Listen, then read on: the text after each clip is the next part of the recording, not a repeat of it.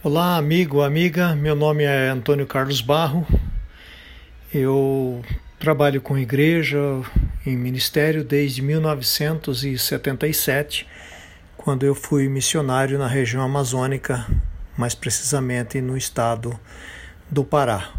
Os meus amigos me chamam de Acé. E nesta oportunidade eu gostaria de refletir com você a respeito de um tema bastante conhecido nas Escrituras, especialmente no Novo Testamento, que é chamado de a Grande Comissão.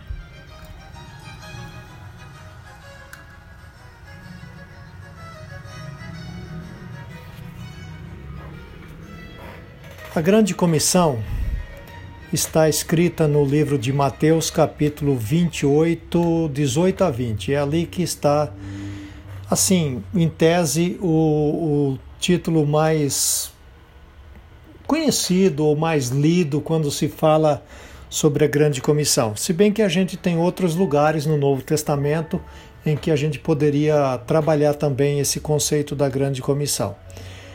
E, e quando a gente fala da Grande Comissão, o crente já tem assim um, um certo tremor, ele já fica um pouco apavorado, ele vai pensar, puxa vida, mas agora é, eu vou ter que sair como missionário, eu vou ter que trabalhar como evangelista, eu vou ter que ser obreiro da igreja. E a pessoa pensa geralmente no, na, no pior cenário possível. Né? Se vai ser missionário, a pessoa pensa num lugar distante, longe, no meio de um, um lugar inóspito, que vai ter muito perigo, problemas. Então, a pessoa acaba fechando o filtro e pensa assim: não, esse negócio da grande comissão não é comigo, não. Isso aqui é com quem estudou seminário, quem for para a escola fazer teologia, é, quem está se preparando para ser pastor, ou então quem tem chamado missionário, e eu não tenho nada disso. Então é, é, é bastante complicado mesmo essa questão da grande comissão. Eu reconheço isso e, e, sei que não é fácil mesmo essa temática, até porque tem, tem poucos estudos sérios sobre a Grande Comissão. E quando se fala da Grande Comissão, geralmente é para fazer esse tipo de apelo que a pessoa fica com culpa e aí ela, ela quer escapar disso de todas as formas e todas as maneiras. Agora, o cristianismo, você há de convir e há de entender que o cristianismo é, é para o outro, o cristianismo não é para gente. Diferentemente de outros conceitos é, religiosos, o cristianismo é uma doação sempre para o outro. Né? Já começa com o próprio Deus, que nos doa a pessoa de Jesus Cristo, que nos doa a salvação em Cristo, e essa salvação ela não termina comigo, ou seja, eu não sou o, o alvo último da salvação, eu sou sempre o alvo penúltimo. Outras pessoas perto de mim ou até mesmo longe de mim, necessitam ouvir e saber sobre esta mesma salvação. Então pensa, pensa nisso para começar essa nossa conversa, que o cristianismo é para o outro. O cristianismo é para um conhecido seu, para uma família sua, para um parente seu que mora longe ou para um total desconhecido seu. E, e Cristo, quando veio ao mundo, ele estabeleceu então essa, essa ordem esta relevância de Deus sobre a transferência da bênção. Agora, quando ele retorna para os céus, né, e a gente vê isso lá no, no Novo Testamento, é, ele encarrega os seus discípulos, que no caso representavam ali a igreja, ele encarrega os seus discípulos para que deem continuidade a esse ministério dele, a essa tarefa que ele veio realizar. Porque não faria sentido nenhum Cristo voltar para os céus e ter ali um, um pouquinho de gente que viu, acreditou nele e, e o seguiu, e a mensagem terminasse por ali mesmo com a morte daquelas pessoas ou com a morte da primeira igreja, que nós acostumamos chamar de igreja primitiva. Ou seja, não era esse o propósito de Deus, não era essa a intenção de Deus. A intenção de Deus era começar com Cristo Jesus, um movimento, e a partir daqueles primeiros seguidores, esse movimento daria sequência. E é isso que nós fazemos hoje. Então, nós vivemos num mundo hoje extremamente propício para repartirmos Cristo, porque as pessoas aparentemente parece que não estão buscando a fé ou não estão buscando uh, o Cristo, mas isso não é verdade. as pessoas com as quais nós convivemos são geralmente pessoas vazias, pessoas que não têm significado para a vida, não têm sentido para a vida, procuram preencher esse vazio de todas as formas, procuram preencher esse buraco existencial fazendo mil coisas e não conseguem, porque não, não tem como.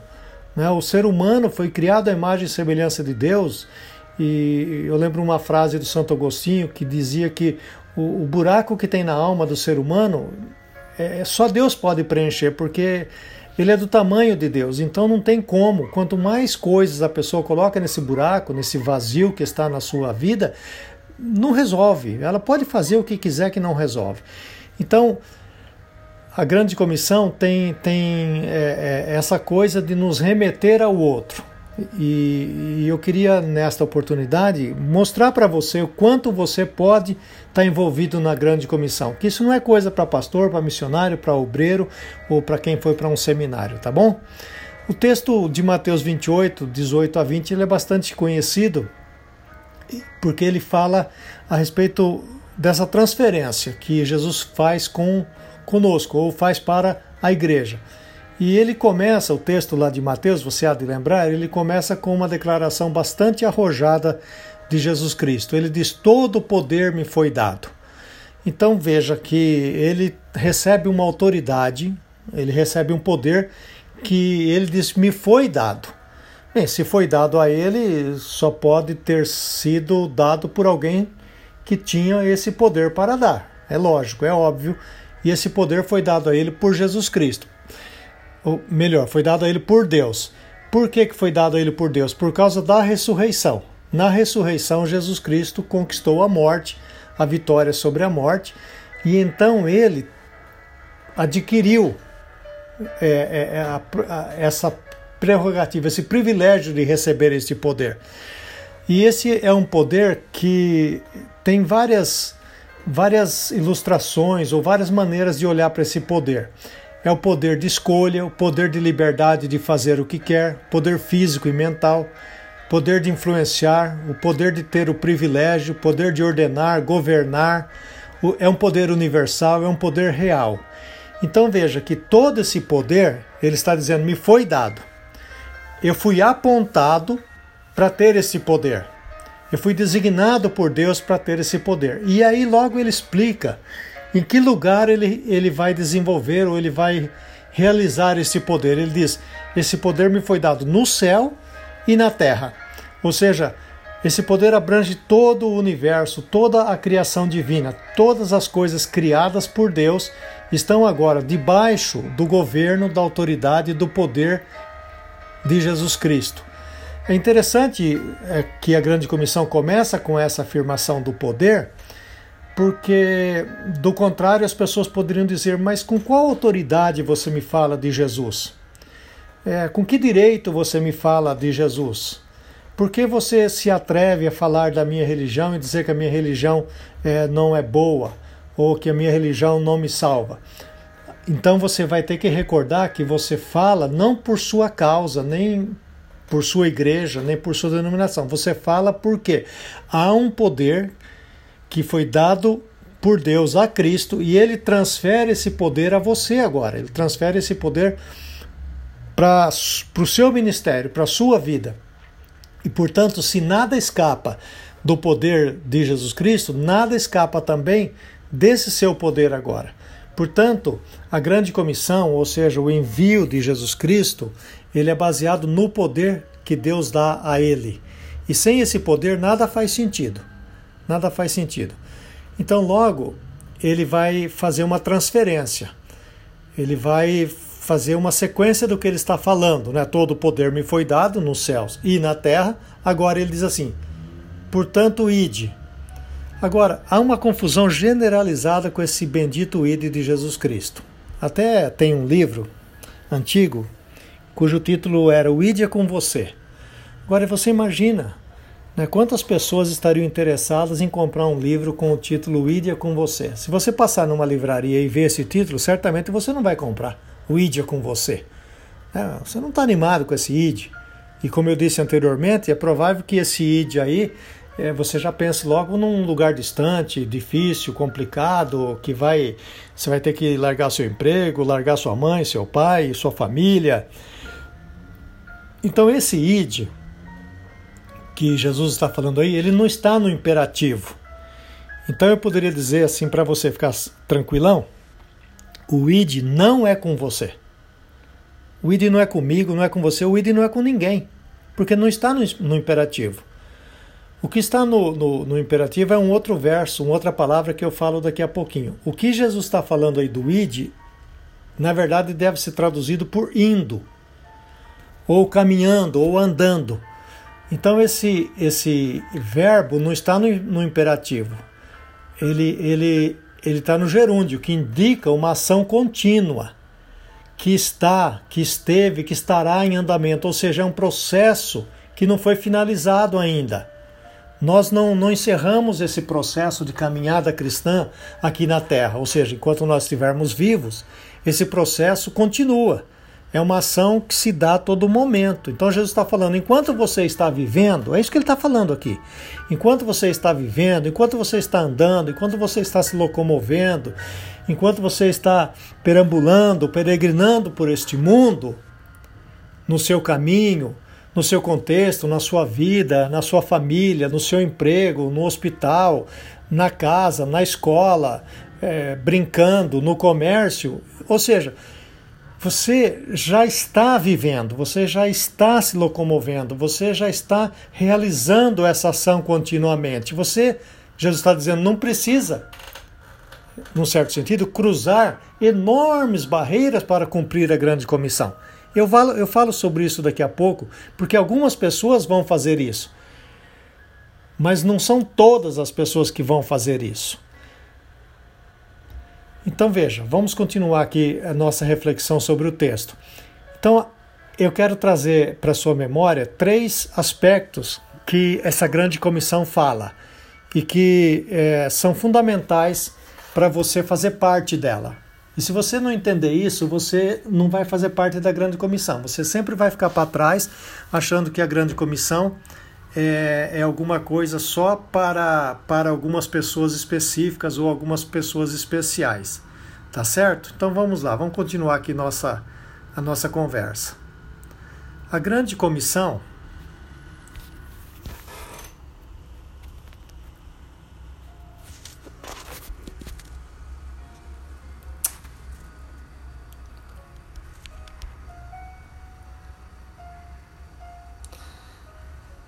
A grande comissão começa com essa afirmação de fazer discípulos. Fazer discípulos. Né? E, então veja, a gente falou sobre o id. O id não é o verbo no imperativo. O imperativo é fazei discípulos. Esse é o imperativo do texto. Então a ordem ela é de uma clareza impressionante. Não diz fazer convertidos, mas fazer discípulos porque é um estágio além da conversão que envolve a mente, o coração e a vontade. Aqui, Jesus está falando de fazer alguém um aluno que segue preceitos, que segue instruções. Alguém que é um aprendiz, um pupilo, um discípulo. Então veja, se ele está falando fazer discípulos, pressupõe então que haja um mestre e que haja um aluno ou um estudante, tá certo? Porque o mestre precisa de estudantes e os estudantes precisam de um mestre. Portanto, Jesus diz assim: Fazei discípulos. Em que lugar nós encontramos os futuros alunos de Jesus? Ele fala assim, lá no texto: por todo o mundo, ou seja, por todas as etnias nas tribos, nas nações, nos grupos de pessoas, nos indivíduos, nos pagãos, as tribos urbanas, aqueles que estão longe, os que estão perto, os que estão afastados. Ou seja, quem não conhece Jesus é um potencial discípulo de Jesus. Então, nos dias atuais, veja bem, a grande comissão é para mim e para você. A grande comissão diz para você: fazei discípulos, ou seja, Faça alunos para Jesus, busque alunos para Jesus. E eu pergunto para você: em que lugar você encontra os futuros alunos de Jesus? É óbvio que você vai encontrar os alunos de Jesus no lugar que você está. Porque não é isso que ele começou dizendo? Ao caminhar por este mundo, ou seja, quando você caminha lá na escola, você tem lá na sua escola potenciais alunos de Jesus. Ao, ao, caminhar lá no seu emprego, ao andar pelo seu comércio, ao andar pelo seu bairro, você vai encontrar prováveis discípulos de Jesus. Então, para fazer parte da grande comissão, a gente começa em que lugar? Começa no lugar mais perto de você. E qual é o lugar mais perto de você? É a sua casa, sua escola, seu emprego, sua família. Tá vendo? Não é para você sair aí da sua casa ou sair do seu lugar e ir lá para a Ásia, para a África ou, ou para o Paraguai ou para a Oceania. Porque se for assim, logo você vai dizer: bom, eu não faço parte porque eu não tenho esse tipo de chamado. Então Jesus, Jesus é muito inteligente aqui. Ele não está falando para você fazer isso que alguns vão fazer, que são os missionários, vamos chamar de profissionais, né? missionários que foram chamados para esse tipo de trabalho, que tem esses que vão para fora, que vão para outras etnias, que vão para longe. Mas aqui Jesus está falando para toda a igreja, está falando para você, para mim, para a mulher, para o jovem, para o adolescente, para a criança, que a gente pode fazer discípulos para Jesus no lugar que a gente está, tá certo? Então, essa primeira ideia do, da grande comissão, e ela elimina então as nossas desculpas, as, as nossas barreiras, dizendo: ah, mas eu não tenho seminário, ah, mas eu não estudei a Bíblia, ah, mas eu não fiz isso, não fiz aquilo. Então, isso tudo, tudo é eliminado, por quê? Porque a partir do momento em que você se tornou um discípulo de Jesus, você agora adquire, você vai captar novos alunos para Jesus Cristo, certo? A segunda coisa que ele fala na grande comissão é: batize os discípulos. Bem, o batismo é o quê? Aí né, depende da sua denominação, cada denominação fala uma coisa sobre o batismo. Eu, eu não me interesso tanto aqui agora pelo, pelo, pela forma como o batismo é realizado. Tá, isso aí eu deixo para você seguir o que a sua igreja fala. Então você segue o que a sua igreja fala e está de bom tamanho. Mas o que interessa no batismo, aqui para mim, na grande comissão, é o ato simbólico do que está sendo falado por Jesus. Ou seja, o batismo é um ritual de passagem. Você está saindo de um estado para um outro estado. Você está saindo de uma posição para uma outra posição. Você está saindo de uma situação para outra situação. Você está demonstrando por meio do batismo que você não é mais aquela pessoa que você era antes. Então, quando ele diz fazei discípulos, como é que alguém sabe que há um novo discípulo de Jesus Cristo aí na praça agora, ou na igreja, ou no bairro, ou na família? Então é preciso de um ritual de passagem, é preciso de uma demonstração pública de que aquela pessoa não faz mais parte da velha vida, não faz mais parte daquela, daquelas condutas anteriores que ela tinha, porque agora ela tem uma nova vida, uma nova perspectiva, uma nova visão. Então veja, o batismo vai ser um sinal externo de algo interno que ocorreu no coração. São sinais que fortalecem a fé desse novo discípulo de Jesus Cristo. Significa que essa pessoa agora tem uma união com Cristo e foi adotada na família de Deus. Então, quando você vê alguém sendo batizado lá na frente, não é simplesmente um ato mecânico, a gente às vezes nem liga muito, né? nem presta atenção no que está sendo feito lá, às vezes não sabe nem o nome do que está sendo batizado, mas a gente deveria mudar isso, porque o que está sendo batizado está sendo incluído na sua família. É isso que o batismo significa. Não é só incluir na família de Deus, é se incluir ou incluir na família da fé também. E esse é o grande dilema da igreja hoje. As pessoas são incluídas na igreja, mas depois parece que a gente não liga mais para elas, elas não fazem mais parte daquele negócio. Quando elas passam por problemas, não é com a gente, ou elas são afligidas, não é com a gente, elas passam por lutas, não é com a gente. Mas que raio de família é essa? A igreja não é um clube, não é um country club em que, sabe, se você não pagou a mensalidade, eles expulsam você. A igreja é uma família e o batismo está falando isso para todos nós. Olha, essa pessoa que está sendo batizada está sendo incluída na nossa família. Agora você é responsável por ela. Então é, ela não está somente simbolizando que ela deixou as trevas e passou para a luz, que agora ela está debaixo do poder de Cristo, que agora ela, ela é uma nova criatura, que agora ela tem fé, que agora ela vai viver uma santific, vida santificada. É, o batismo está dizendo que ela pertence a minha e a sua família. Portanto, a, a, quando você experimentar um novo batismo na sua igreja, presta atenção porque essa pessoa que está sendo batizada agora faz parte da sua família. Então, veja, ele está dizendo: fazei um novo discípulo, incorpore esse discípulo na sua vida, na sua família. E a grande comissão tem ainda um outro aspecto que é muito importante. Ele diz: ensine o discípulo. Ensine o novo aluno. Você imaginou alguém ir para uma escola, para uma faculdade, ou seja lá, um curso superior, ou, ou mesmo uma pós-graduação, e não tem professor para ensinar, não tem livro para ler, não tem matéria para ler, para estudar, não tem classe, não tem material didático, não tem nada. Aí depois de dois anos você recebe o diploma. Mas vamos imaginar que alguém lhe deu o diploma. Você não aprendeu nada. Você não sabe nada da matéria você vai dar vexame no emprego ou numa situação que você for colocado. Você sabe que é isso que a igreja faz? A igreja tenta lá converter as pessoas, tenta incluí-las, mas não ensina. As escolas dominicais acabaram. Os grupos familiares não têm muito esse objetivo, é mais comunhão ou trazer gente para a igreja. Então, em que lugar, eu pergunto para você, alguém vai ensinar o novo discípulo, o novo convertido? esse novo convertido vai ser ensinado por você. Porque se você ficar esperando para alguém fazer isso, meu amigo, a coisa vai complicar. Aí você diz: Ah, mas eu vou ensinar o quê? Meu, isso é simples, ensina o que você sabe. Ah, mas eu não sei muito, ensina até o que você sabe. Depois você arruma um outro professor para essa pessoa. E o que, que é ensinar o discípulo? É ensinar o discípulo a ser um cristão a ter ética, a ter valores, a ter princípios. O que fazia não vai fazer mais, vai fazer diferente.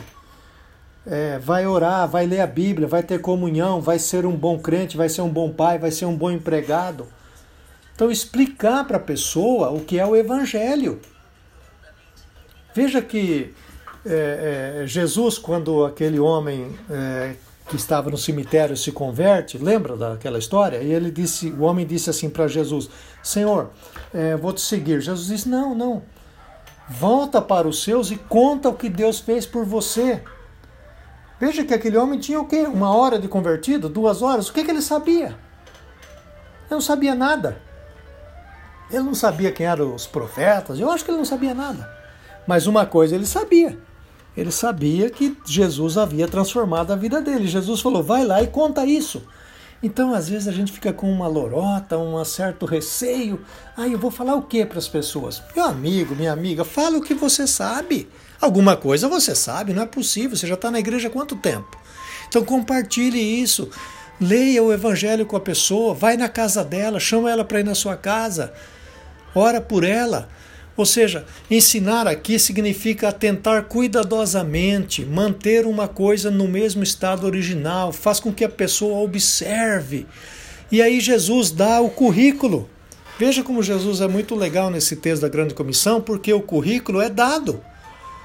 Ele fala: ensine as pessoas a fazer o que eu ensinei. É um processo contínuo esse, não é para ensinar a pessoa a qualquer coisa às vezes se ensina tantas coisas numa igreja que às vezes é até complicado dizer isso, mas coisas que não tem nada nem a ver com a Bíblia. Modifica-se tanto o que Jesus ensinou, né, para fazer sucesso ou ser mais agradável. Jesus fala assim: ensine o que eu ensinei para vocês. Então, o que você aprendeu, ensina. Então, veja, a grande comissão começa lá, indo, caminhando, andando. Por onde? Por onde você andar. Eu vou lá saber onde você anda. Onde você andar, você, você fala. Você eh, leve alguém para ser um discípulo de Jesus. Leve essa pessoa para fazer parte da sua família da fé. Faz com que essa pessoa aprenda Olha, eu às vezes pergunto em igrejas que eu vou pregar, ou mesmo aqui na escola, no seminário, quantos de vocês foram discipulados? E eu falo para você, poucas pessoas levantam as mãos. Talvez você mesmo nunca tenha sido discipulado. Então não faça isso com as outras pessoas, tá certo? Use a sua vida para isso. Você precisa ser um missionário lá na China? Não. Você pode ser um missionário aí na sua casa mesmo. Ensine a Bíblia para os seus filhos, ensine a Bíblia para sua esposa, ensine a Bíblia para o seu esposo, tá certo? E como é que, com, que termina a grande comissão? Termina com uma das promessas mais bonitas que tem no Novo Testamento. A grande comissão, ela termina com Jesus dizendo: "E eu vou estar com você". Olha, não é você que vai fazer isso sozinho, sozinha, de peito aberto, rasgando as estradas do mundo. Jesus vai com você. Jesus está ao seu lado. Para fazer o quê? Para lhe fortalecer, para lhe dar direção, para lhe dar sabedoria em como responder, em como falar alguma coisa para tal pessoa. O Espírito Santo está do seu lado, guiando você a toda a verdade. Então, ele faz essa promessa: eu estou com vocês. Por que, que ele fez essa promessa? Porque eu vejo na grande comissão uma coisa interessante: os discípulos são pessoas imperfeitas. A grande comissão não foi dada a um grupo de pessoas nobres, perfeitas, superinteligentes, poderosas, dignatários do mundo. Não. A grande comissão foi dada a gente imperfeita, a gente que traiu, gente que negou, gente que queria abandonar, gente que, sabe, fazia as coisas mais doidas do mundo. Jesus chama aqueles discípulos e ele fala: Eu sei que vocês são imperfeitos, eu sei que vocês não estão com essa bola toda, mas eu vou dar grande comissão para vocês. Então, Jesus, quando olha para o seu coração, meu amigo, minha amiga, ele sabe das suas lutas, das suas provações, das suas imperfeições, mas mesmo assim, ele conta com você. Ele quer que você faça parte da grande comissão. Então, não fique esperando alguém, ou não fique esperando um aviso cair do céu, já foi dado na grande comissão, Mateus 28, 18 a 20. Tá certo? Ele está com você. Ele está com você e vai caminhar com você até o fim da vida. E ao fazer parte da grande comissão, você vai experimentar grandes alegrias. Eu tenho certeza absoluta disso e não há maior alegria do que fazer um discípulo para Jesus Cristo. Meu nome é Antônio Carlos Barro. Que Deus lhe abençoe e lhe guarde. É a minha oração de todo o meu coração. Amém.